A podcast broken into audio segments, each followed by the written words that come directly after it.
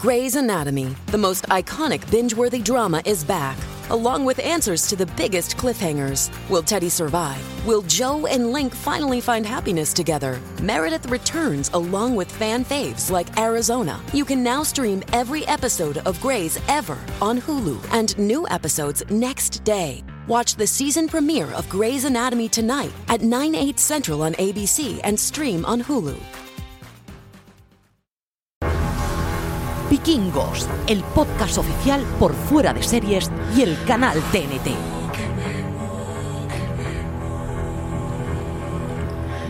Bienvenidos a Vikingos, el podcast oficial donde analizamos la sexta temporada de Vikingos con episodios de recap semanales. Yo soy Francis Barba Poblada Raval y en esta aventura podcastera me acompañan María La Escudera Santonja Hola, buenas. y Richie Perilla Espesa Fintano. Muy buenas a todos. Pues noveno episodio ya, ¿eh? Nos queda poquito, poquito, poquito de la temporada. Eh, después de analizar este, solo uno más para que concluya la primera parte de la sexta temporada. Episodio emitido martes 11 de febrero a las 22.50. Si nada más acabar el episodio en TNT os habéis ido a vuestro reproductor de podcast, pues nada, ya nos estáis escuchando la misma noche del martes porque están disponibles estos podcasts oficiales de recap de la serie nada más acabar el episodio su emisión en TNT. María, ¿qué te ha parecido este noveno episodio? Ya está, ya, ya no es recta final, ya estamos ahí, a la esquina del final. Pues tengo que decir que este no me ha gustado tanto como los anteriores, por algunas cositas que luego desgranaremos, también porque los últimos me habían gustado muchísimo, entonces no, no es que este me haya disgustado, pero no, no me ha encantado tanto, no me ha dado tanto subidón como los anteriores. Aún así creo que la cosa se ha puesto muy muy interesante para afrontar ese final de la parte A. Y lo que menos me ha gustado es que vosotros dos habéis acertado teoría y yo no. También tengo que decirlo. Por ahí van los tiros de que este episodio no te haya gustado También tanto, tengo que la decir máscara. que tirando mucho a tablero, porque yo voy a poner mi, pros- mi teo- mi teoría para el próximo episodio va a salir que sale Bjorn o que hay vikingos o algo así, porque me estáis haciendo unas teorías que, en fin, ¿para qué? Pero bueno, aparte de eso, no, no solo ha sido por el dolor de, de haber, de que me hayáis empatado, sino porque, bueno, ha habido alguna cosilla que no me ha gustado del todo y Bjorn ya lo tengo un poco aborrecido. Yo estoy un poco con María. Es verdad que en este penúltimo episodio eh, se ha notado un poquito ese bajón. Claro, veníamos muy eufóricos. Veníamos de tres episodios trepidantes y muy, muy buenos. Y sí que es cierto pues, que en este noveno pues, se ha notado un poquito que estamos muy a las puertas de, dejarla, de dejarlo todo como a la, a- al- al en el, en el umbral del cliffhanger que, se está viendo venir para este décimo episodio eh, y dejarlo todo muy machacadito y muy preparado para, para la segunda parte de la temporada. Entonces, claro, no es como en esos novenos episodios de otras series, de otras cadenas, en el que sol- normalmente pasaban cosas muy gordas, sino que pues se nota que estamos ahí un poco a la espera de ver, a ver cómo remata esta parte de la temporada. Aquí es que sí que durante el séptimo, octavo episodio, desde el sexto, eh, sí, que- sí que habían en esa mitad de temporada sacado muchas de las tramas importantes, con muerte de, de la Guerza incluida Sí. en ese sexto episodio. Entonces, yo sí que estaba teniendo en cuenta que iba a ser un final de al menos unos mm, antepenúltimos, penúltimos episodios de temporada, un poquito más de desarrollo del final del episodio y prepararnos para la vuelta de la sexta temporada, de la segunda parte, porque... mm, es que es de- después de matar a la guerra final de temporada, que hubiera sido eh, ese octavo noveno episodio normal de otra serie, eh, yo más o menos me lo estaba viendo venir. Sí que hay un- dos, tres puntos de, de varias tramas que, que me han gustado mucho. La parte ya de la introducción de Otter y que ya están mirando claramente a toda la trama de, de América del Norte. Tenemos más presencia de Islandia. Y oye, esa escaramuza de la Rus que ya sí que está, lo vimos en el anterior episodio, pero aquí que ya la vemos más presente y esa escena final eh, con el ejército a las puertas de Kiev me ha gustado mucho, mucho. Pero bueno, vamos, vamos a pasar a, a- a comentar todo lo que ha ocurrido en este noveno episodio titulado Resurrección.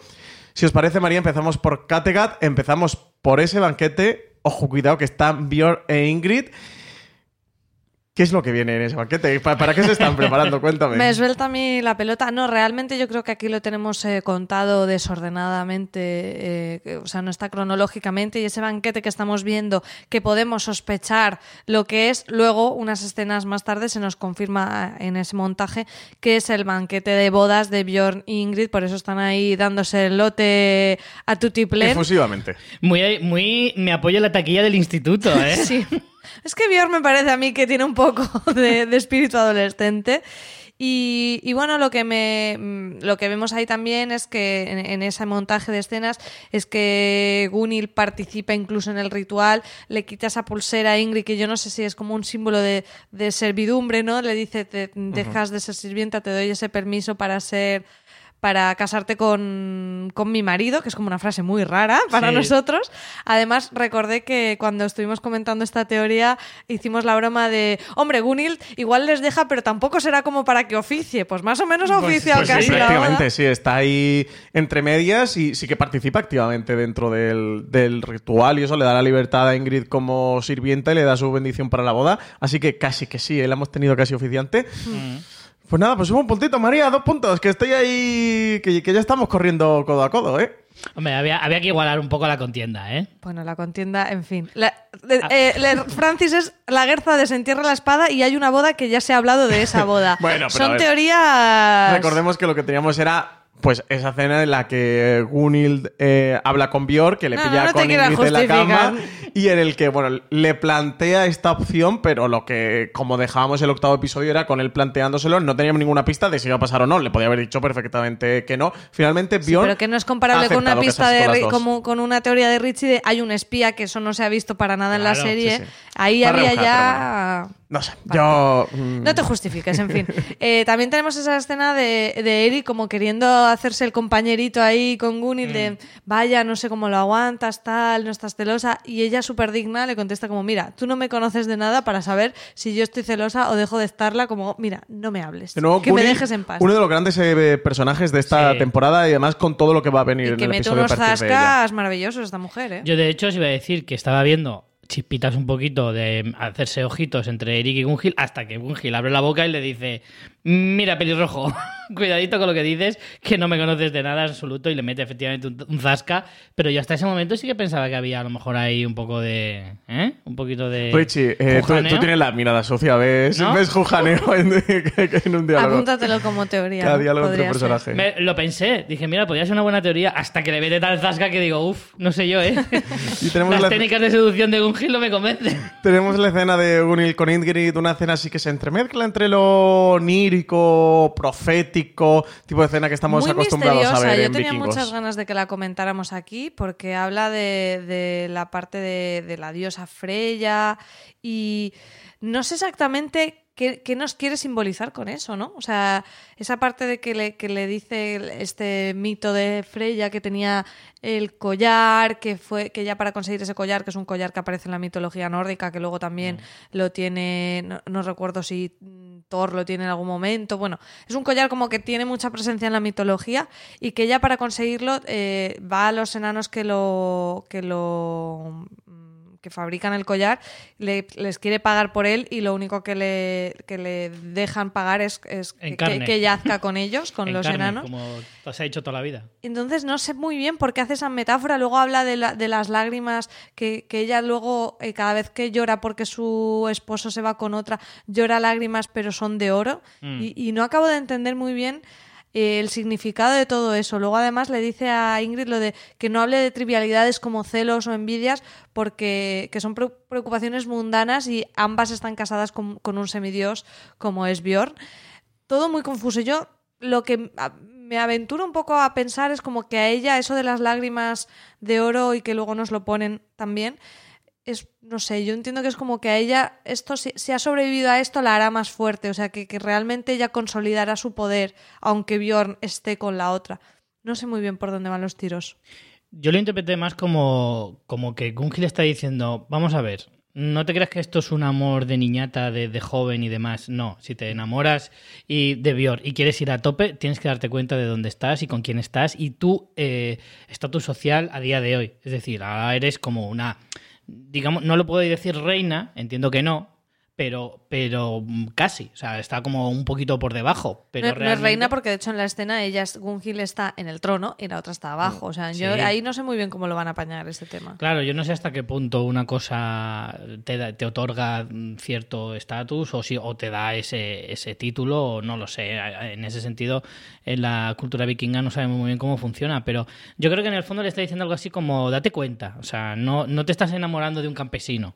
¿Vale? No, no, no, no estás eh, eh, casándote con un cualquiera, sino que te estás casando con un rey y no cualquier rey tampoco.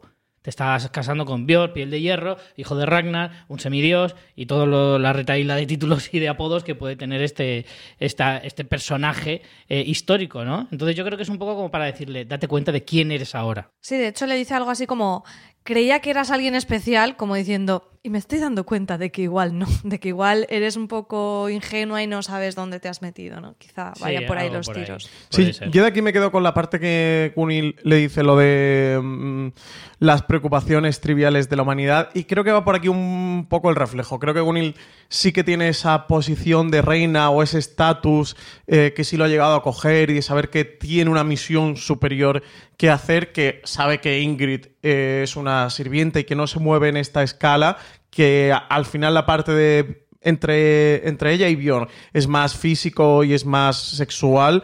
Mm, Desde luego no tiene nada que ver eh, con una política matrimonial, ni muchísimo menos. Y creo que sí que le viene a decir, entre otras cosas, la está preparando por lo que ella está sufriendo. Ella al final siente como Bjorn se ha ido de sus brazos, como Bjorn está con otra. De hecho, luego veremos la escena en la que ella le da permiso a Bjorn para que se vaya de, la cama y se vaya con Ingrid porque es la noche de bodas. Y yo entiendo por aquí, ¿no? Este punto de eh, intentar o se está intentando adelantar a los hechos o a lo que va a venir porque va a ser difícil para ellas dos pues tener que compartir avión. De hecho, ya vemos el primer rifirrafe en, esta, en este mismo episodio, cuando, bueno, lo vemos un poco más adelante, cuando eh, eh, averiguan, eh, si queréis vamos ya a ello, que hay, eh, manda Bjorn a Eric a patrullar un poco por el reino, como diciendo, bueno, tú ahora ya eres como un subordinado mío, porque recordemos, y además luego en el episodio se ve que es un escargamor de estos, que es como, mm, si no estás bajo mi supervisión, estás en peligro. Un poco, un, no sé, un tira y afloja un poco extraño, a mí me sorprendió con, con Eric, lo manda a patrullar y cuando patrullan y ven que efectivamente están por ahí los Rus y lo comentan eh, a Bjorn, Gunil eh, propone, o sea, es- hablando de quiénes son estos Rus, qué peligro suponen, Gunil lo que dice es hay que firmar la paz con Harald, hay que aliarse y aún así lo tenemos complicado. Y Ingrid se pone ahí en modo, eh, voy a meter un poquito Voy a hacerme valer un poco también. Sí, ¿no? pero como de una manera muy desafortunada, porque lo que Mm. viene a decir es, ay, tú estás diciendo esto porque Harald te pide matrimonio, como muy de chiquillerías, Sí. muy, muy de, mira, no tienes ni idea, o sea, Gunhild Sí, está hablando funciona así. de una forma súper estratégica porque es una tía inteligente y, Y es tal. guerrera. Y es una guerrera y tú no tienes ni Y tú- idea. tú ni, ni le has quitado el polvo a un, esc- a un escudo en tu vida. Claro, y ella está ahí como diciendo "Mm, que se me note que yo tengo aquí Mm. también voz y además si puedo ir en contra de la opinión de ella, mejor, cuando no tiene nada que aportar, porque dime tú a mí eso, más allá de meter cizaña, ¿qué aporta? Mm. Vaya, que no somos Team Ingrid aquí No, nadie, no somos muy. Team Ingrid, sí, porque al final eso es un poco más de chiquillería, que yo creo que es, es un poco por donde va a ir las tiranteces en este trío y que Gunil ya lo está vaticinando con todo el tema de la metáfora de Freya intentándola preparar, se lo está vaticinando. Eh, comentábamos en la parte de Eric que patrullando ve a los soldados de la Rus de Kiev, esos exploradores, hay una pequeña escaramuza a las orillas del, del lago, del mar, eh, en mitad del bosque, es una pequeña reyerta en la que finalmente los soldados rus se, se retiran y vemos, de repente, hace el plan un juego donde tenemos a Ivar y de repente se encuentra con Bitzer y es de esta parte la que el cerebro me ha explotado viendo el episodio. ¿What? ¿Qué acaba de pasar? Porque además de repente te lo muestra muy rápido. Hace como una especie de fundido el plano y ves a Ivar sentado con Bitzer. Es que es como que no venía muy a cuenta. Habíamos visto a Bitzer que sí, que efectivamente estaba por ahí por los bosques mm, prácticamente congelado y de repente esta es la parte que a mí menos me ha gustado del episodio. Me parece que está muy confusa, como está eh, mm, dirigida. De, tenemos la escaramuza, tenemos unos personajes, que es el grupo de Eric, tenemos a los de la Rus y de repente ya tenemos también a Ivar y tenemos a Bitzer. Me parece que están muy con pinzas para un reencuentro tan potente del que hemos estado hablando durante muchísimos episodios y que haya sido un poco como sale un mago y aparecen Sí, aquí todos los personajes. Un poco apresurado y un poco forzado el hecho de que Bitzer, que anda por allí suelto, justo esté donde está la escaramuza, porque la parte de Ivar lo podemos entender, que haya ido con esa patrulla. También nos extraña, porque justo Oleg parecía más bien dado a no ofrecerle la oportunidad a Ivar de ir a patrullar que a, que, que a dársela. Y en cambio, como que se contradice, ¿no? Oleg parecía que le iba a decir como, nos gusta mucho que estés aquí en el palacio, tal y tal. Y de repente sí le ha permitido ir con los soldados a hacer esas exploraciones. Y además está ahí Bitzer. Me- no, no me gusta mucho cómo han relatado esto. Me parece que es como que no sabían muy bien cómo solventarlo o, o esa circunstancia del azar de que los haga encontrarse. Y, y- además lo que tú dices, así como con los planos, es como de repente están ellos dos allí metidos. No sé, a mí no, no me gustó. A mí yo creo que me, me molesta más a nivel de realización que de argumental, en el sentido de que te- es verdad Sí. que es que queda todo muy tosco, queda muy brusco cuando estamos hablando de grandes distancias, unas distancias gigantescas, que es que eso se hace, se tardan meses en hacer. ¿Cuánto se tardan dando, Richie, en hacer? Bueno, según Google Maps, meses quizás no, pero, pero desde luego varias semanas se tarda en ir de un sitio a otro. Entonces, que en un mismo episodio esté en un sitio, luego esté en otro, y, y en el anterior estaba en el mismo... Lo o sea, hemos es- visto en esta recta final, ¿eh? como que están corriendo mucho, donde hay elipsis, que están pegando grandes saltos temporales para ir avanzando la trama hacia el final. Sí, pero es que son elipsis de varias semanas. O sea, es que eso a nivel, eh, ya te lo digo desde el punto de vista psicológico del espectador. Es como no es capaz de asimilar un espectador que eso pasa en semanas. Sino porque tú te crees que todo, todo lo que ocurre en el día a día, ¿vale? Todo lo que ocurre, por ejemplo, en Kattegat, desde que muere la Guerza, ahora que se recompongan, eh, lo de Ingrid, todo eso, eso en tu cabeza han pasado días. Pasado una semana, diez días, como mucho. Lo que se tarda en ir de la Rus de Kiev allí, hacer una escaramuza, esperar a que de repente te encuentren, porque no estás allí un día y te vuelves. No, estás allí, te tiras unas cuantas semanas también. eh, sí, están explorando la Explora zona. y te vuelves. Ah, igual han pasado tres meses. Entonces, claro, todo eso.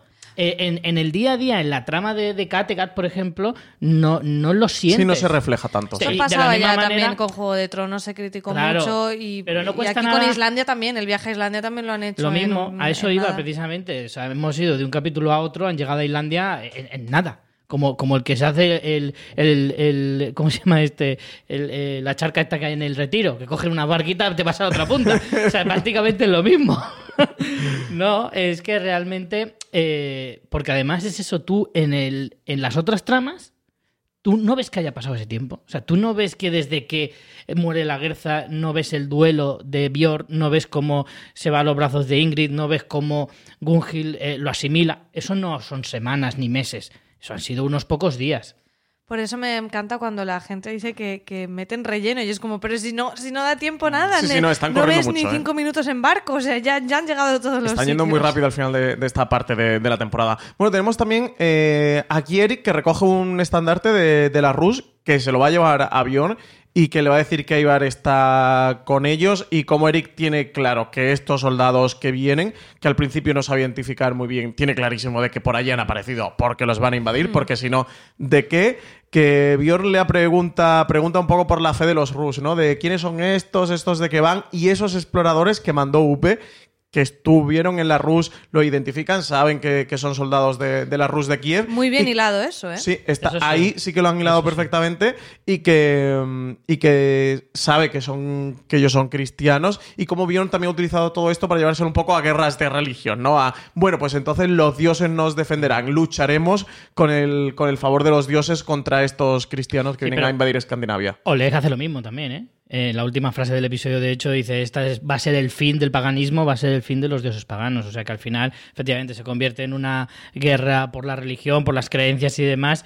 Un poquito... eh, Como mm, excusa la sí. religión y las creencias. Yo creo que ca- cada uno quiere su conquista territorial o su defensa territorial, según el, el bando, y el hecho del, del dios es como eh, di- Dios o los dioses están de mi lado. Es la justificación de cómo no voy a ganar. Sí, sí, sí. Pues veremos a ver cómo va evolucionando toda esta trama. Luego, al final de, de este recap, vamos a ir a la parte de, de Kiev y veremos qué se está cociendo desde el otro lado, porque sí que Bitzer se acaba yendo con, con Ivar en un barco. Se ve que, que vuelven para la Rus, que, que se van juntos. Luego lo retomaremos. Eh, si os parece, vámonos para Bosfold, para esta capital del nuevo reinado de, de Noruega, donde está el rey Harald, donde llega Eric como emisario, mandado por, por que directamente Harald Richie aquí, lo- mm, bueno, le echan cara que es un Scorgamor, que ya recordemos, lo vimos al principio de la sexta temporada, eh, con cabello gris, ¿era? O cabello plateado, el, o barba plateada, no recuerdo cómo se llama, el Scorgamor eh, que, que- Cabello blanco. creo Cabello que blanco, que echa, que echa avión de la ciudad de, de Kattegat por ser un fiel soldado de, de Ivar y que directamente pretende eh, ejecutarlo mientras Olaf por allí está viendo todo y de nuevo un Olaf profético que, que vuelve por sus puntos esto entre filósofo y profeta, co- como, le llama Harald. Sí, de hecho, a ver, lo de que Eric sea un escargamor no lo sabíamos porque, o sea, sí que insinúan cuando Lo comentan Bjorn, cuando aparece realmente, le sí. dice, yo soy viajero porque no me puedo quedar mucho tiempo. O sea, como que no quiere confesar que tiene de ahí como negocios turbios. Y efectivamente eh, está, es un prófugo y realmente eh, esto es lo que viene a decir Harald, ¿no? En plan, todo el mundo sabe quién eres y tal. Por eso también la cara que pone Eric cuando le dice, vas a ir, eh, cuando Bjorn le manda como emisario, pone cara de, uy, eso no, no me viene muy bien ahora mismo, ¿eh?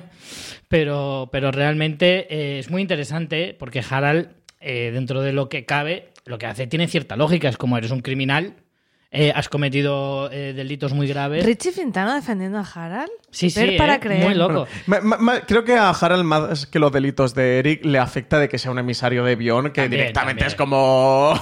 Le viene muy bien como Fuera, excusa, a sí. encarcelarlo, sí, sí, sí, que vamos a acabar con su vida. Sí, realmente hay un poquito de todo, ¿no? O sea, Harald, todos sabemos que el orgullo le pica, eh, que lo de tener que asociarse o, o aliarse, mejor dicho, con un súbdito de él, como él dice, que en el fondo tiene razón, pues le, le pica un poquito. Y es que en ese sentido yo ahí entendí un poco a Harald, ¿eh? O sea, realmente hay cosas de Harald que evidentemente son muy criticables. Sí, pero ganó la elección y es como, mira, Sí. encima me vienes aquí a fastidiar. es cierto. Y, y luego aparte... Con un poquito de que es lo trampas. que dice. Sí, no hace bueno. trampas, negocia como harían Bueno, todos. Hace su juego. Claro, Es su juego de tronos, realmente. pero, pero al final le salió bien la estrategia. Fue una estrategia, tampoco fue nada muy, muy indigno, por mucho que, que Olaf lo quiera demonizar un poquito. Pero realmente lo que le dice es cierto. Dice, no me tendrías que. eh, no me tendría que aliar con alguien que debería serme fiel directamente. Sí, de hecho, lo que le pide Harald a Eric es de, oye, que sí que, que os protegemos, que luchamos juntos, pero dile, dile a Bion que se traiga a todos Sí. sus soldados, a todos sus guerreros, a todas sus escuderas hacia la capital y que no protejan Kattegat, que no defiendan Kattegat, sino vamos a defender Bosfall, que es un poco mm, pacto medio intermedio, ¿no? De, bueno, vamos a liar fuerzas para luchar contra los Rus, pero vamos a abandonar absolutamente Kattegat para que la Rus pueda llegar allí y saquearla y lo que realmente vamos a defender es la capital del el reino. A mí me parece que es muy inteligente eh, Harald con esa proposición, porque es una proposición muy razonable. El hecho de si estamos en peligro, vamos a empezar por defender la capital. Y además, eh, si de paso Kattegat se debilita, tampoco a Ha hecho un poco, además, mal. jaque mate, ¿no? De no te niego la ayuda, pero la estrategia común pasa por defender la capital y no por defender la ciudad de Kattegat. También geográficamente, ¿eh? O sea, ya os dijimos el episodio anterior que Bestfall está más a la, al este, por lo tanto es eh, geográficamente llegan antes a esa ciudad que a Kattegat que está justo en el Atlántico, que está justo en el otro en la otra punta. Sí, sí, sí, lo que pasa es que sí que podrían, ir directamente a Kattegat. Por ahora lo que sabemos, en el octavo episodio nos mostraron que estos soldados rus llegaron muy cerquita a Bosfol, que, hay, que hacen una pequeña incursión, una primera incursión, nada, apenas 15-20 kilómetros de Bosfol, de esta capital, es donde realmente primero llegan, pero no hemos visto cómo también han llegado a Kattegat. Así que bueno, tienen controlada al menos la costa o las grandes Bueno, ciudades las afueras, de no sabemos exactamente a dónde. Sí, sí, sí. Pues a ver cómo evoluciona todo esto. Eh, el décimo episodio es el siguiente, es el de la semana que viene, así que creo que vamos a ver mucho de, de todo esto por aquí. Eh, nada, viajamos rápidamente, como si fuéramos Upe y Torbi en una barca de Kattegat a Islandia, eh, para, para ver esta trama en la que tenemos ya a Otter, Richie. Sí. Ganas un puntito, ¿eh? Eh, Ya aquí tenemos trama en la, en la que nos han incluido a Otter, un Otter del que nos habían hablado mucho anteriormente en la serie, que está interpretado nada más y nada menos por Ray Stevenson. Tito que- Pulo. que a ver, si habéis visto exactamente en la serie de, de Roma, era nada más y nada menos que Tito Pulo, eh, uno de los grandes personajes eh, de la historia de la televisión. También era uno de los caballeros de la mesa del rey Arturo en la película de Antoine Fuqua, de Antoine Fuqua si la recordaréis, eh, hacía de Dagonet, que igual así os suena un poquito más, porque Roma no la vio tanta gente, pero igual el rey Arturo sí que la vio más gente. Sí, es. eh, bueno, para seriéfilos, o sea, seriéfilos que estáis viendo vikingos, hay que ver también. eh, Aparte, es un Roma. perfil que si veis vikingos, Roma os puede gustar también. Sí, sí, sí.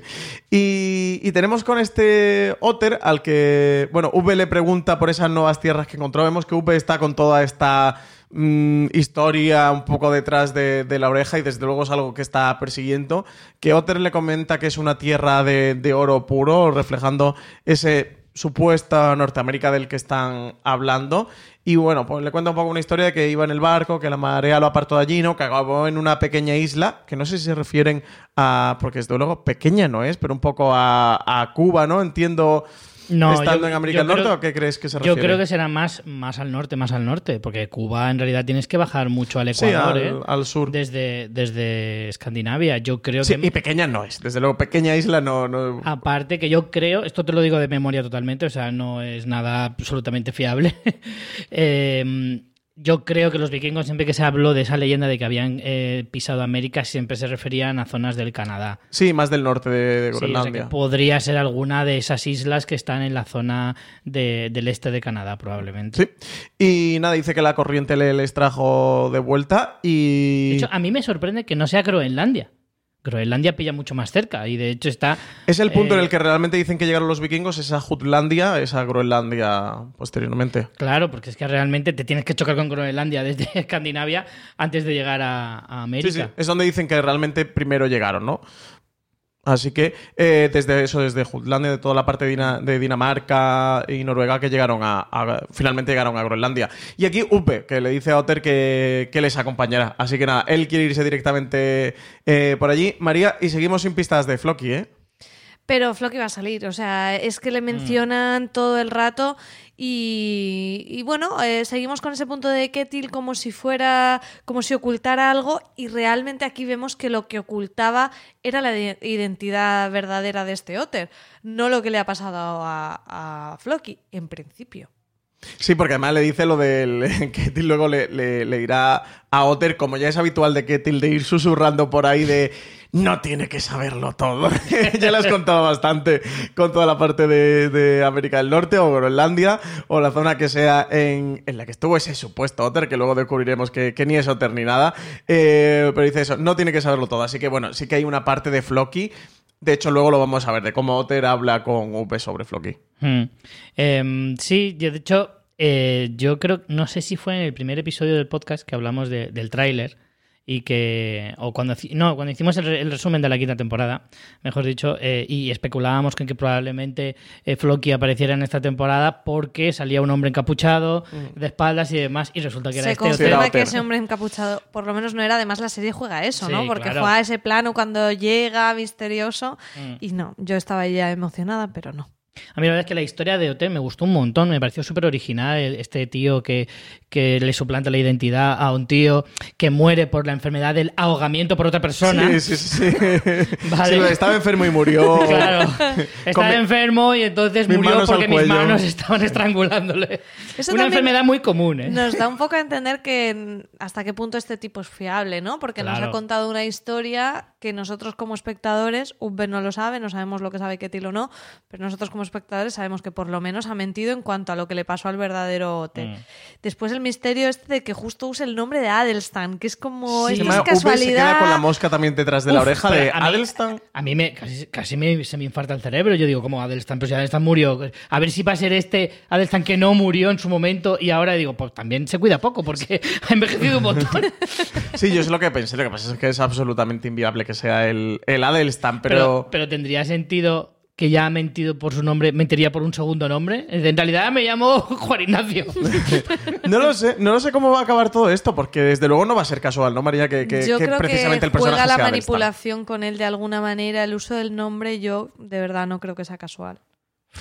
No, no, yo tampoco. ¿eh? Lo que sí que estoy muy despistado es por dónde puede desembocar toda esta trama de- del supuesto Otter, que luego es Adelstan, pero que tampoco estamos seguros de si es Adelstan o de nuevo miente. Lo que cuenta es una historia más menos verosímil, más menos eh, cuando lo descubren de que era un monje cristiano y tal, que, que se encuentra este vikingo que era Otter, que todos realmente lo pillan porque, porque Ubbe eh, cuando Torbi se pone de, de parto y parece que se va a enfrentar a una cesárea para que nazca ese primer hijo de, de que ya tenemos un primer hijo de que ahora iremos es a. Se él, llama Ragnar, que por se llama. Ragnar, nada más y, y nada menos. Ve que, bueno, le pregunta, le pide un poco permiso de si puede rezar y ver, ve que reza en cristiano, ve que está rezando en latín, es el Padre Nuestro en latín, lo que está rezando ese Otter de rodillas. Bueno, vamos directos a- al hijo de Ragnar, eh, bueno, al hijo de Ragnar, al hijo de Ubbe que se llama Ragnar, María. Eh, yo sufrí aquí porque sabéis que soy muy fan de Torbi. En la escena del parto eh, ya nos dicen que lleva mucho tiempo de parto. eh, la mujer está de Ketil con un cuchillo jamonero gigante. Enseguida dice, no, va a haber que cortarla para sacarle el niño. O sea, yo ya estaba fatal. Me gustó mucho la escena onírica de Torbi en- entre ensoñaciones viendo a, a- a su hijo, a Hali, que le tiende la mano Ahí y que ella se le mascaba dice... la tragedia, ¿eh? ahí me, Sí. me temí lo peor, ¿eh? Yo también, En ese ¿eh? momento. Pero ella le dice aún no y tiene a este nuevo hijo, una escena además muy emotiva.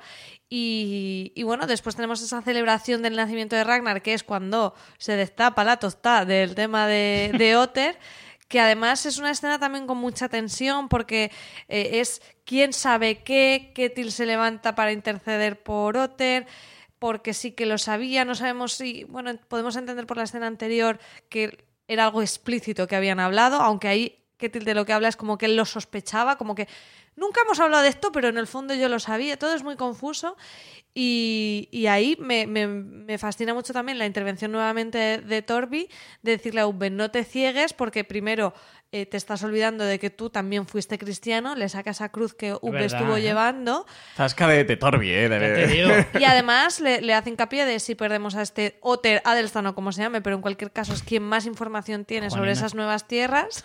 Claro. Juan Ignacio Otter, le vamos a llamar a partir de ahora. no vamos a conseguir llegar y es nuestro sueño, ella también es partícipe de ese sueño. Entonces me gustó mucho y creo que de hecho a V le incomoda tanto el tema de Adelstan y del rezo porque él estuvo tentado de eso. Él, él durante un tiempo pensó que podía ser, o sea, llegó como a creer en cierta manera después de su bautismo, tuvo ahí uno- unas dudas de fe, no, no, no estaba 100% con, con sus dioses y por eso le incomoda tanto esa situación. Dice, es un peligro para, para nuestro modo de vida.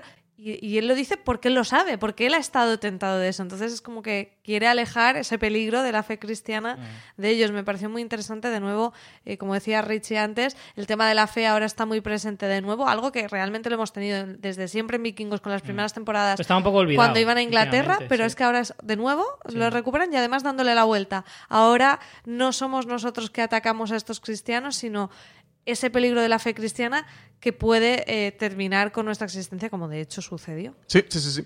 Ahora lo, lo comentaremos con esa parte final porque es muy interesante eh, cómo se han cambiado las tornas, cómo de depredadores van a pasar a ser presas en la Es trama cierto. de vikingos. De cómo lo que vimos con Ragnar y con esas racias que efectuaba sobre Inglaterra era cómo los vikingos perseguían y saqueaban e invadían esos reinos cristianos que había en Inglaterra y ahora vamos a ver cómo son esos cristianos los que van a luchar contra estos paganos, según los cristianos, que eran los vikingos.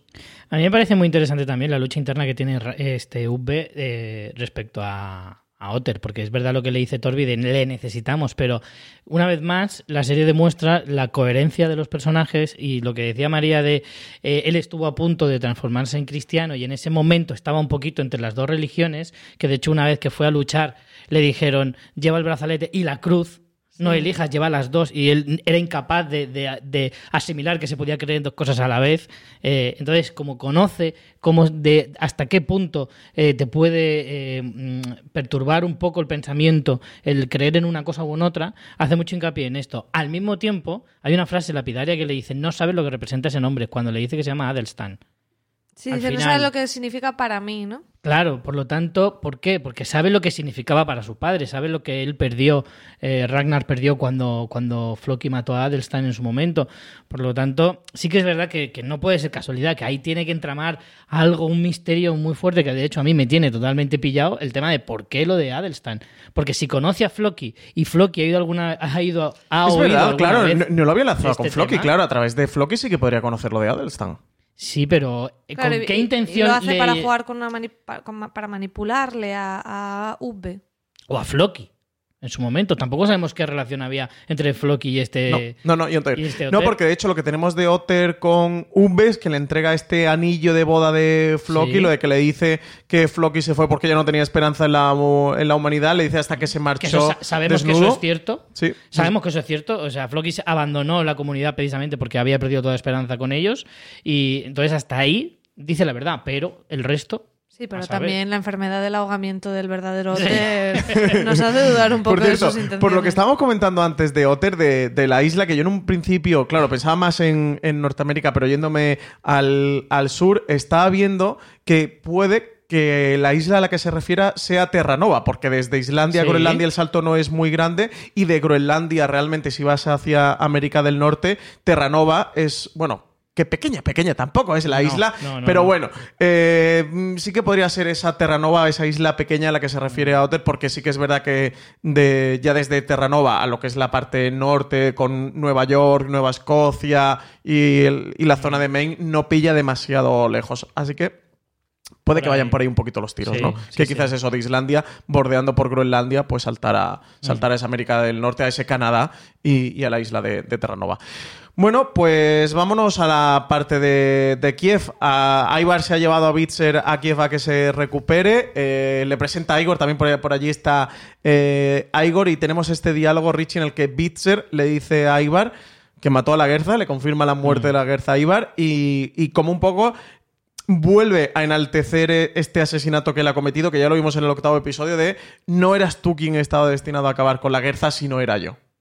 Se viene un poquito arriba, ¿eh, Bitzer? Eh, cuando acomete el asesinato se le ve muy fastidiado. Sí, está compungido, pero Sí. ha intentado como en su mente no sí. reforzarse. Es que va, va como va pasando distintas fases. Primero está muy compungido, luego está bastante pesadumbrado, luego cuando, cuando Bior le, le sentencia y demás, saca así un poquito el orgullo de sí he sido yo. Cuando habla con Uwe justo antes de que le, le destierren, le saca un poco pecho justificándose. Y ahora sí que se hace un poquito lo importante, sobre todo de cara a Ibar. Yo creo que con más, más con la intención de darle la cara a Ibar, de decir, por lo menos tengo algo que recriminarte, algo que tú, el poderoso Ibar, no has No conseguido, conseguido, y yo sí. Yo creo que sí que es ese puntito de autorreafirmación, ¿no? Que él necesita Sí. en su propia persona. Sí, sí, de yo yo, como hijo de ahí. Ragnar no he conseguido ningún gran logro hasta ahora que ha acabado con la guerra. Yo he matado a la escudera y yo he cumplido esa promesa que le hicimos a nuestra madre Aslon por porque la guerra la matara. Creo que sí. Sí. que va un poquito por aquí. Sí, yo estoy con vosotros, que él ha buscado ahí su justificación. A mí lo que me sorprende también es como Ivar le mira como con una media sonrisa. Parece que como que se hayan dado la vuelta a las tornas, ¿no? Porque Ivar está como más centrado, más... menos con pájaros en la cabeza, que era como cuando se creía un dios y todo esto, que estaba como muy loco. Y ahora... Pero ha conocido a Oleg. Ha conocido... claro. Al, Y al piensa, estar "Hay más rodeado- locos que yo". al estar rodeado de locos y, y de hecho la mirada de Ivar a Bitzer en esa conversación a mí me llama la atención porque le hace como una medio sonrisa, pero no es como ni que se alegra, es como menudo discursito me está dando, este está más para allá que para acá. Sí, sí, sí. A mí me daba un poco esa sensación, no sé a vosotros. Mm. Yo creo que sí que Ivar es consciente de que Pitzer Sí, le mira con cara de, vale, dice que sí, que sí, Lo que tú muy bien, digas. que muy bien. creo que a ah, venga, le pasa como nosotros que se da cuenta que Bitzer aún no ha salido del pozo. y luego también tenemos esta escena entre Ivar y Bitzer cuando Ivar le presenta a Oleg y, y a Katia, Hmm. eh, que luego le dice a Ivar a Bitzer de que aquí tenemos, recordemos que aquí también tenemos la teoría de si gemela malvadas y todo esto se lo está ojo, inventando a Ivar. Ojo, que aquí hay alguien que está muy cerca de ese puntito, más que ahí, ninguno, ¿eh? ¿eh? Estás al borde del área ahora mismo. Sí. En el que le dice lo de sobre el parecido y se queda Bitzer. ¿Con Freydis? Se te va la olla, ¿eh? Mm, Sí, de. Pero ni por asomo se le parece. Mm. Por- Ahí le tenía que haber dicho algo así como, luego soy yo el que ve cosas raras. que mm, aquí sí que parece que, que lo llegamos a comentar. Bueno, era tu teoría, Richie, de que realmente esto es Ibar quien se lo está imaginando, es fruto de la imaginación de, de, Y de hecho, en, en los próximos episodios, probablemente en el décimo, un poco para rematar esta teoría, acabaremos viendo a otra actriz interpretar el personaje y das, darnos que sí? cuenta. Yo creo que Estaría sí. chulo. sí, que, que van Yo a cambiar que sí. directamente a la actriz. Directamente pondrán a otra actriz. Cuando Ibar se que- dé cuenta, ¿no? Que cuando no alguien, es le, alguien le esté diciendo, porque ahora mismo no hay nadie que le pueda decir porque nadie sabe cómo era Katia. O sea, perdón, eh, Freydis. Por lo tanto, Bitzer, que sí la conoce, ya le ha dicho, eh, ves cosas raras. Entonces, cuando alguien le, le enseña un poco la verdad, es cuando él a lo mejor reacciona en su cerebro y de repente empieza a ver a la ¿no? verdadera Katia. Sí, lo que pasa es que no sé cómo nos lo van a justificar de por qué de repente Ibar ve en, esta esto- Katia Freydis. Porque, porque se le va la olla. Porque, Sí, pero ¿por qué en ella y no en cualquier otro personaje? No lo sé, o sea, que, eh, como espectadores sí nos lo tienen que justificar, ¿eh? que, que no digo que no lo puedan hacer, Mm. pero creo que nos tienen que dar una explicación de por qué Ibar ve en Katia a Freydis, porque si no es una artimaña de Por Oleg, envidia de Oleg, por. no Claro, sé, por, yo creo por que- reflejo Un poco por Oleg. el juego psicológico al que le ha sometido Oleg también en los Bueno, últimos o que, tiempos. claro, había otra teoría que era que Oleg estaba manipulándole de alguna manera que desconocemos Claro. para que. a lo mejor le está envenenando con algo que le haga eh, imaginar pero cosas. solo se focaliza en eso, no lo Mm. sé. Desde luego que al menos ahora con Bitzer tenemos unos ojos que no son los de Ibar, que sí que conocían a Freydis y que desde luego no identifican a esta mujer, a Katia, para nada con Freydis. Así que Eso tampoco no es ninguna artimaña de Oleg de disfrazarla o de eh, camuflarla. O, desde luego no es una. Yo, creo que ya mi teoría de gemela malvada, desgraciadamente. Es una mira pena, que era qué molona. pena. Mira que era molona. Es una pena. Michael Hurst, has dejado pasar un gran tren en tu serie con, con- con el tema de la gemela malvada, que lo sepas. Yo creo que no soy nadie para darle lecciones de guion a a Michael Hurst.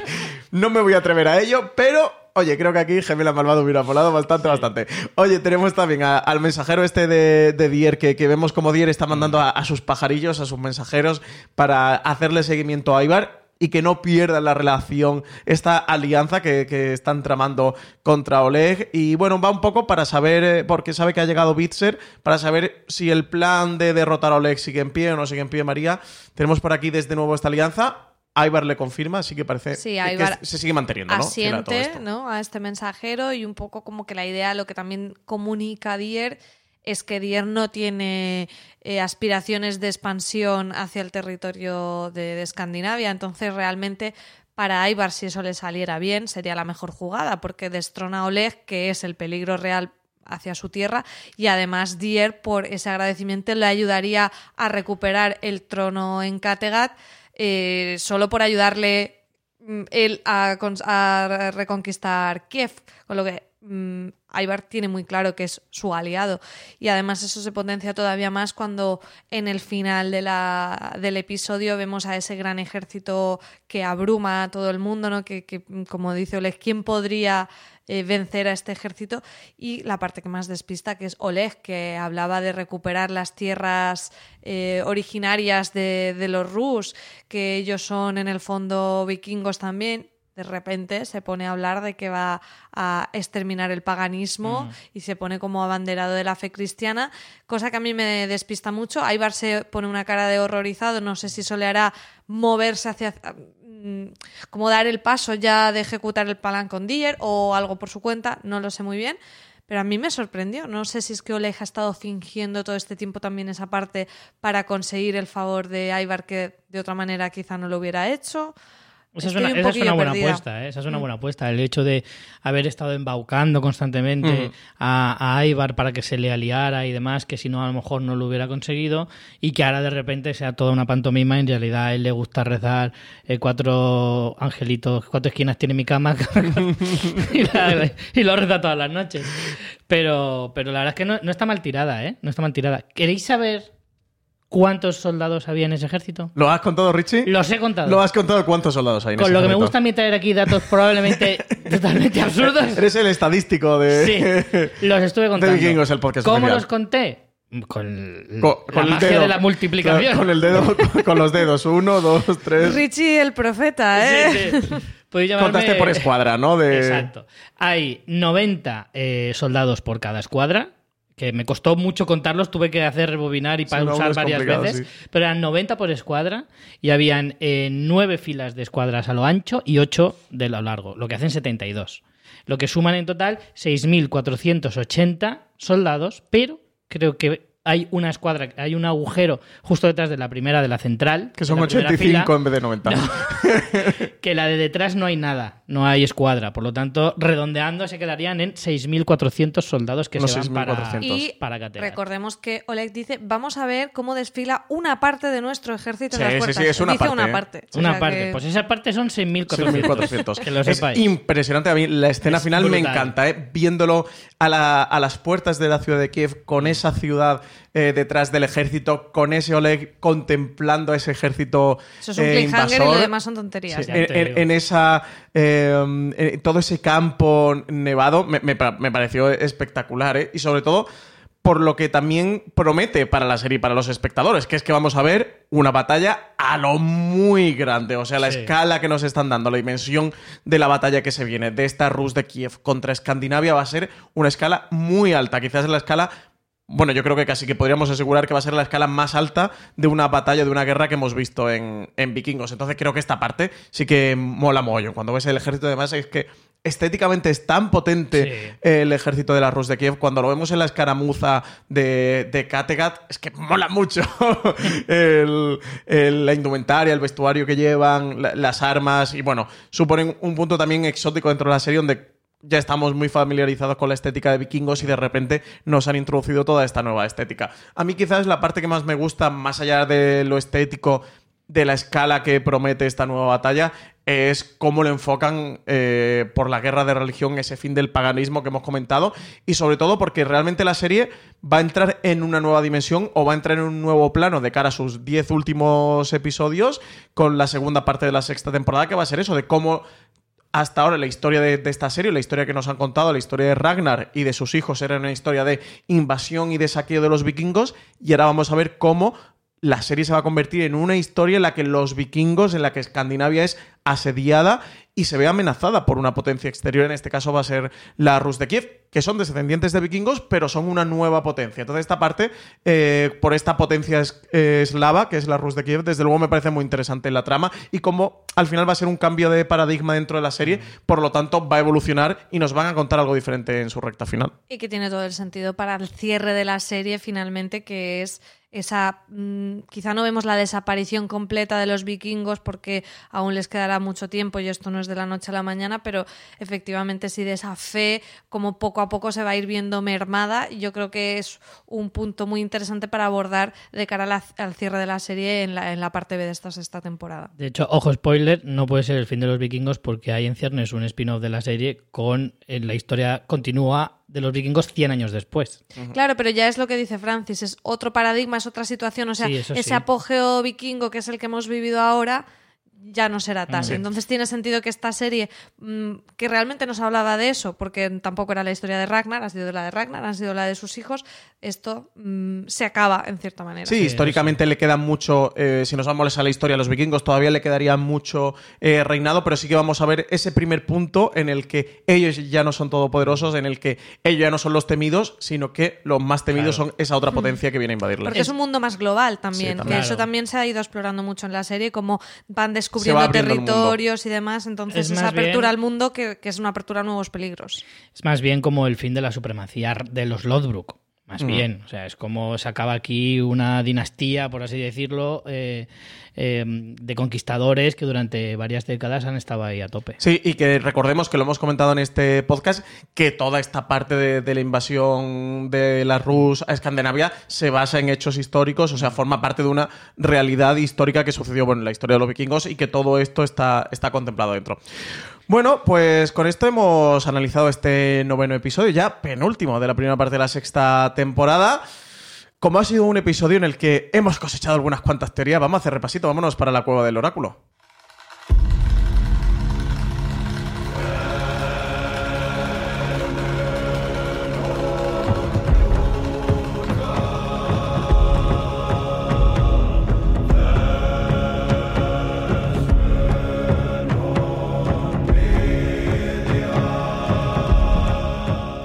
María, tú llevas dos teorías acertadas. Por ahora no has conseguido ninguna más durante este episodio, pero Rich y yo sí que hemos conseguido empatarte a dos. Llevamos un empate bajo, la verdad. En los, en los últimos 10 minutos, ¿eh? Hemos empatado. La teoría de Richie, que además la hizo justo en el podcast anterior, en el octavo episodio, era que íbamos a conocer a Otter en este, en este noveno.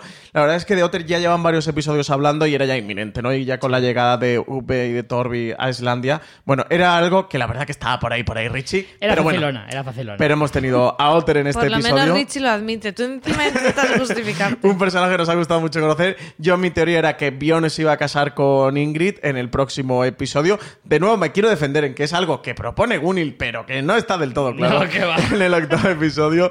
También una teoría que hice en el programa anterior y que se ha cumplido durante este noveno episodio. Vamos para las predicciones para, para los próximos episodios de la serie. Ya para que nos cuenten para esta primera tanda, Mm. solo podría. Eso es lo que sucede en el décimo episodio. Las siguientes se nos quedarán para la segunda parte de la sexta temporada de Vikingos. Richie, ¿tú qué tienes como predicción para, para los próximos episodios? Pues mira, voy a hacer una bastante arriesgada, yo creo, ¿eh? Y es que en el próximo episodio, en este décimo episodio, lo cual, o sea, lo limita únicamente a, a este último de esta parte de la temporada, vamos a ver a Floki. Pero si eso Bueno, ya lo he dicho, bueno, ya lo hice yo. No sabemos si lo vamos. Ah, ¿tú lo has dicho Sí, ya? sí, sí, esa en la tiene el María. anterior no puedes Sí. hacer esa. ¿Y vamos a ver a. Floki antes de que acabe esta parte de la Sí, temporada? sí. Tal cual. Tal cual, es esa misma, Richie. Vaya. O sea, ya, ya no solo vienes con teorías facilonas, sino encima con teorías copiadas de tus compañeros. ¿Pero esto qué es? Hostia, pues se me había olvidado totalmente. bueno, voy a, voy preguntarle a María y te la piensas. ¿Quieres o tienes No, otra? Tenía una segunda. Venga. Tenía una segunda. Y es que. yo- ¿Copiada también o...? Que Floki aparece en el... No, porque además va muy en contra de la tuya, Francis. Vale, venga, me gusta entonces. diametralmente Venga, opuesta genial. prácticamente. Y es que vamos a ver en el próximo episodio la llegada de los ejércitos de la Rus de Kiev, pero, además voy a hacer un matiz, no empezará la batalla. De hecho, Bueno, pero esa no es la serie va a acabar... mía, ¿eh? Sí, porque tú... Bueno, No, ahora, lo contaré, pero no contraria. Bueno, todos los ejércitos, digamos que nos quedamos a las puertas de iniciar la batalla. Bueno, esa también es un poquito tablero, ¿eh? Bueno, depende. A lo mejor no van aún Hombre, para todavía. el décimo episodio que lleguen los ejércitos de la Rusia Escandinavia. Dais vergüenza, ¿eh? yo, mi- yo tengo una buena teoría, esta vez me la he jugado. A ver, Richie, te, dila, dila te- tú. te- no, te dejo en el banquillo. Voy a preguntarle a María y piénsate otra. Eh, Eh, María, ¿tú qué teoría tienes para los próximos Mi episodios? teoría es que realmente Oleg siempre ha sido cristiano y que lo hacía todo para engañar a Ivar. O sea, te ha gustado tu propia teoría. Sí, la que he comentado antes, pero aquí Pero la la- apunto para, para que me ¿Pero la tenías puntúe. pensada de antes o mientras la estás diciendo, jo, qué buena, la voy a decir luego?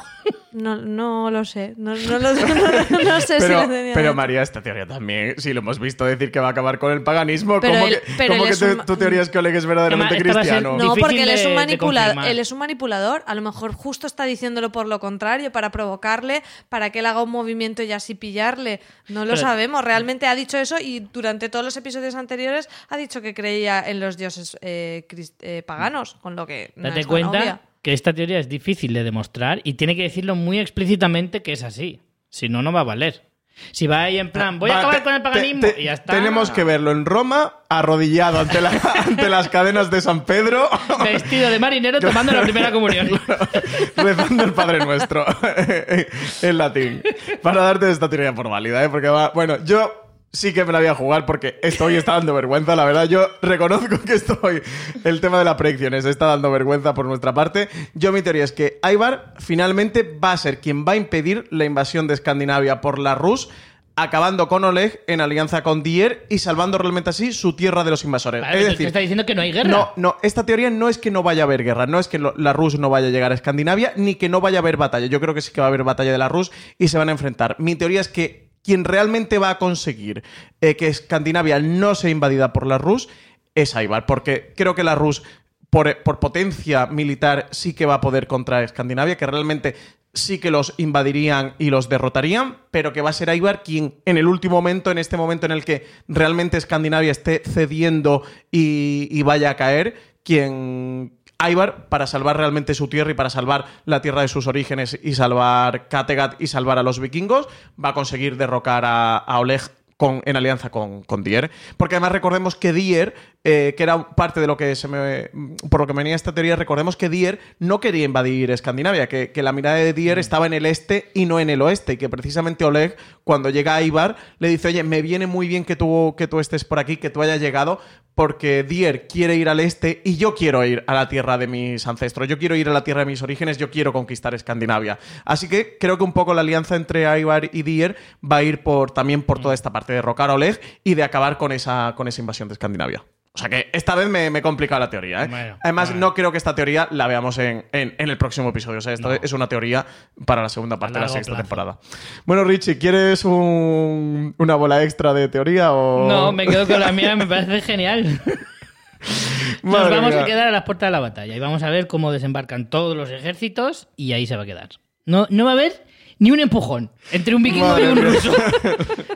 Apenas O sea, se van a insultar. Bueno, tu teoría es que no, que no intercambian un golpe. No. O sea, como se Bueno, dispare a una ver, flecha o se escucha, desenvaine una espada. No, no, no, pero hablo de grandes ejércitos. Si es una escaramuza como la de este episodio, no. Me refiero a grandes ejércitos. En un campo de batalla. En un campo de batalla no, ni se tocan. Ni, se- ni tocarse. ¿Y se miran mal? Así, pero de, de refilón.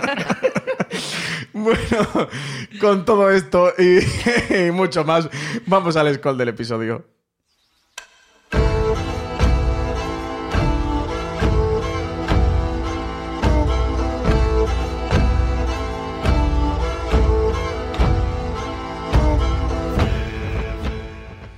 María, ¿a quién le vamos a dar el scroll de este ¿Por qué episodio? siempre me la endosáis a mí? Yo ¿Tienes lo- un scroll, Richie? Yo Claro. se lo daría a Juan Ignacio. a Juan Ignacio Otero. A Juan Ignacio, Oye, alias Adelstan, alias Hotel. Yo quizás me quedaría con, con Otter, ¿eh? como Skull del, Mm. del episodio. Me ha gustado su personaje y al final también. Su historia mola. Que aparte de que su historia mola, que no hayan persona- que no hayan presentado un personaje que sea plano, que sea lo que ya sabíamos de Otter. Porque ya han hablado mucho de Otter, lo esperábamos con cierto enigma y que haya sido un Otter en cierto sentido diferente o que nos haya sorprendido al que nos esperábamos, ese, ese Oder, Otter, Adelstan, mm, Juan Ignacio, ese Otter, Oder en, inglés, claro.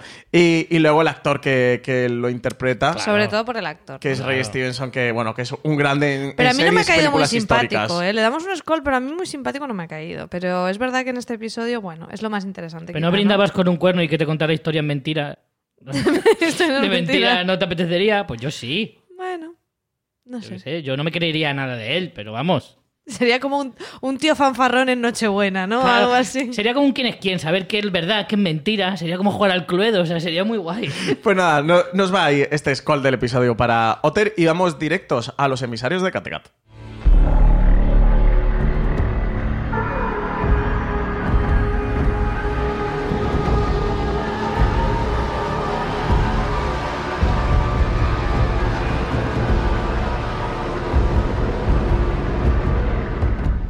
Irene Atler, arroba Rebequén barra baja. En Twitter nos dice: Bion tuvo antes de Torbi otra mujer, la que estando embarazada terminó con la cara con tremenda cicatriz. Me encanta la expresión con tremenda, Tremenda cicatriz, con me tremenda cicatriz. Y que después se fue y lo dejó y nunca más volvió. Eh, bueno, de esto tenemos un, Sí. más o menos ahí, ¿no? Estuvo. Mm, No lo he podido encontrar porque lo he investigado, pero a mí me suena, y lo digo así de memoria, de que con esta muchacha, de la cual yo la recuerdo, Irene Adler, tienes razón de que existía esta muchacha antes de casarse, yo creo que con esta no llegó a casarse. Yo creo que tampoco, ¿eh? Yo no creo recordar que se casara. O sea, es cierto, es verdad que estuvo esta mujer que no ha recordado Irene, que no lamentamos en el, Mm. en el anterior programa, pero que yo recuerde no se llegó a casar con ella. no. Irene, fue si tiene una alguna no- prueba, mándanoslo por Twitter, Claro. mándanos un pantallazo o alguna prueba Sí. o alguna cosa si tienes la El prueba. de- tarjetón de boda. el tarjetón, Claro. exactamente, la invitación o algo. Yo creo que fue más bien una novia de verano o algo así, pero no llegó a ser. Debión tenerlas, las ha tenido. Sí, pero sí, claro. que- pero yo no creo recordar que se. Yo creo que no, casaron. yo creo que Eso. Irene, si tienes alguna prueba que se casaron, mándanos por Twitter a arroba fuera de series arroba canal TNT y ese hashtag almohadilla vikingos TNT. Mándanos la prueba y, y en el próximo episodio lo comentamos. Claro. Steven Soto Ávila decía, Bjorn la vuelve a cagar. Ahora su hermano exiliado se va para Rusia y se ve eh, y se une con, con Ivar para atacar Kattegat. No da una como no da una como rey. Primero pone a rey, al rey Harald y ahora esto me merece no merece gobernar y creo que no lo va a hacer.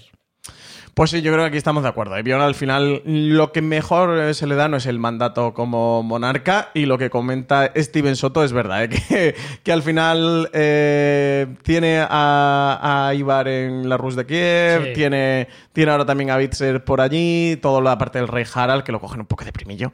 Mm. En fin, Bjorn no, no, no te está ganando nuestros favores ¿eh? en esta sexta temporada. No hay Team Bjorn, ¿eh? No. A mí me sorprende que además también el- nosotros hemos hecho mucho énfasis en eso, pero también en los comentarios nos lo están diciendo un montón. O sea que creo que la gente Sí. está bastante desencantada con Bjorn. Bueno, leo yo que además aquí yo creo que esto no va por mí, va por vosotros. Eh, Nimeria entiendo dice, pero a ver, esta gente está viendo los capítulos emitidos en, en América, ¿no? No, ya te decimos que no, nosotros lo vemos en TNT.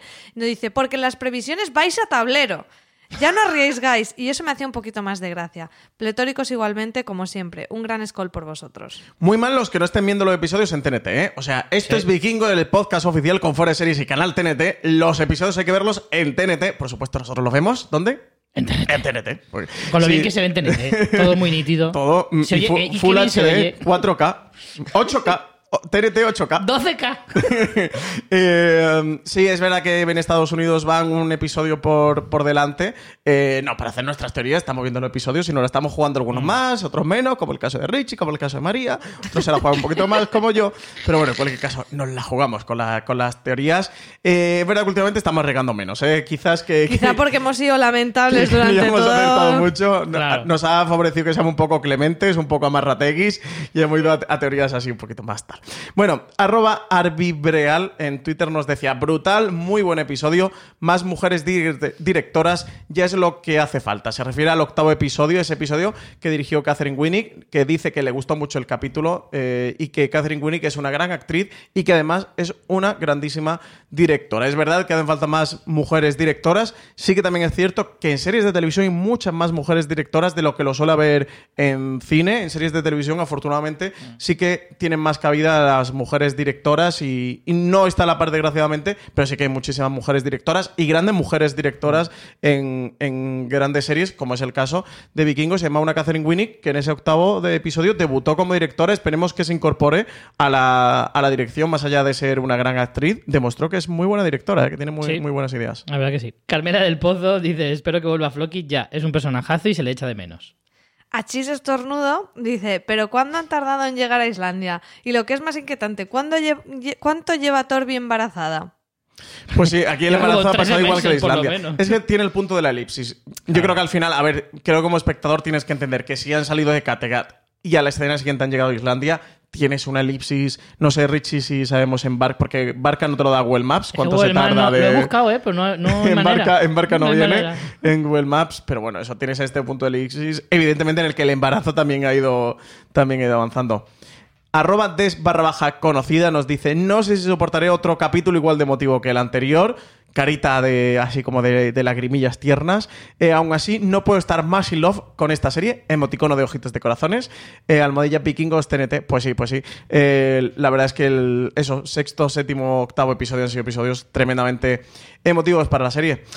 Pues nada, eh, hasta aquí hemos llegado con este, con este noveno recap en Vikingos, el podcast oficial. Si os ha gustado lo que habéis escuchado, dejadnos cinco estrellas y una reseña positiva en Apple Podcast. También comentarios y pulgares hacia arriba en iVoox. Recordad que os podéis suscribir a Vikingos, el podcast oficial en Apple Podcast, en iVoox, en Spotify o en YouTube también, que lo tenéis allí en el canal de, de TNT de YouTube, tenéis estos recaps, o en cualquiera que sea vuestro reproductor de confianza para no perderos ningún episodio de Vikingos, el podcast oficial. No os olvidéis de que el décimo episodio, la sexta temporada de Vikingos, el último de esta parte A, titulado Los planes mejor trazados, se emitirá el próximo martes 18 de febrero a las 22.50 horas en TNT y que nada más terminar la emisión de ese ya último episodio, décimo episodio, la primera parte de la sexta temporada, tendréis disponible nuestro podcast de análisis.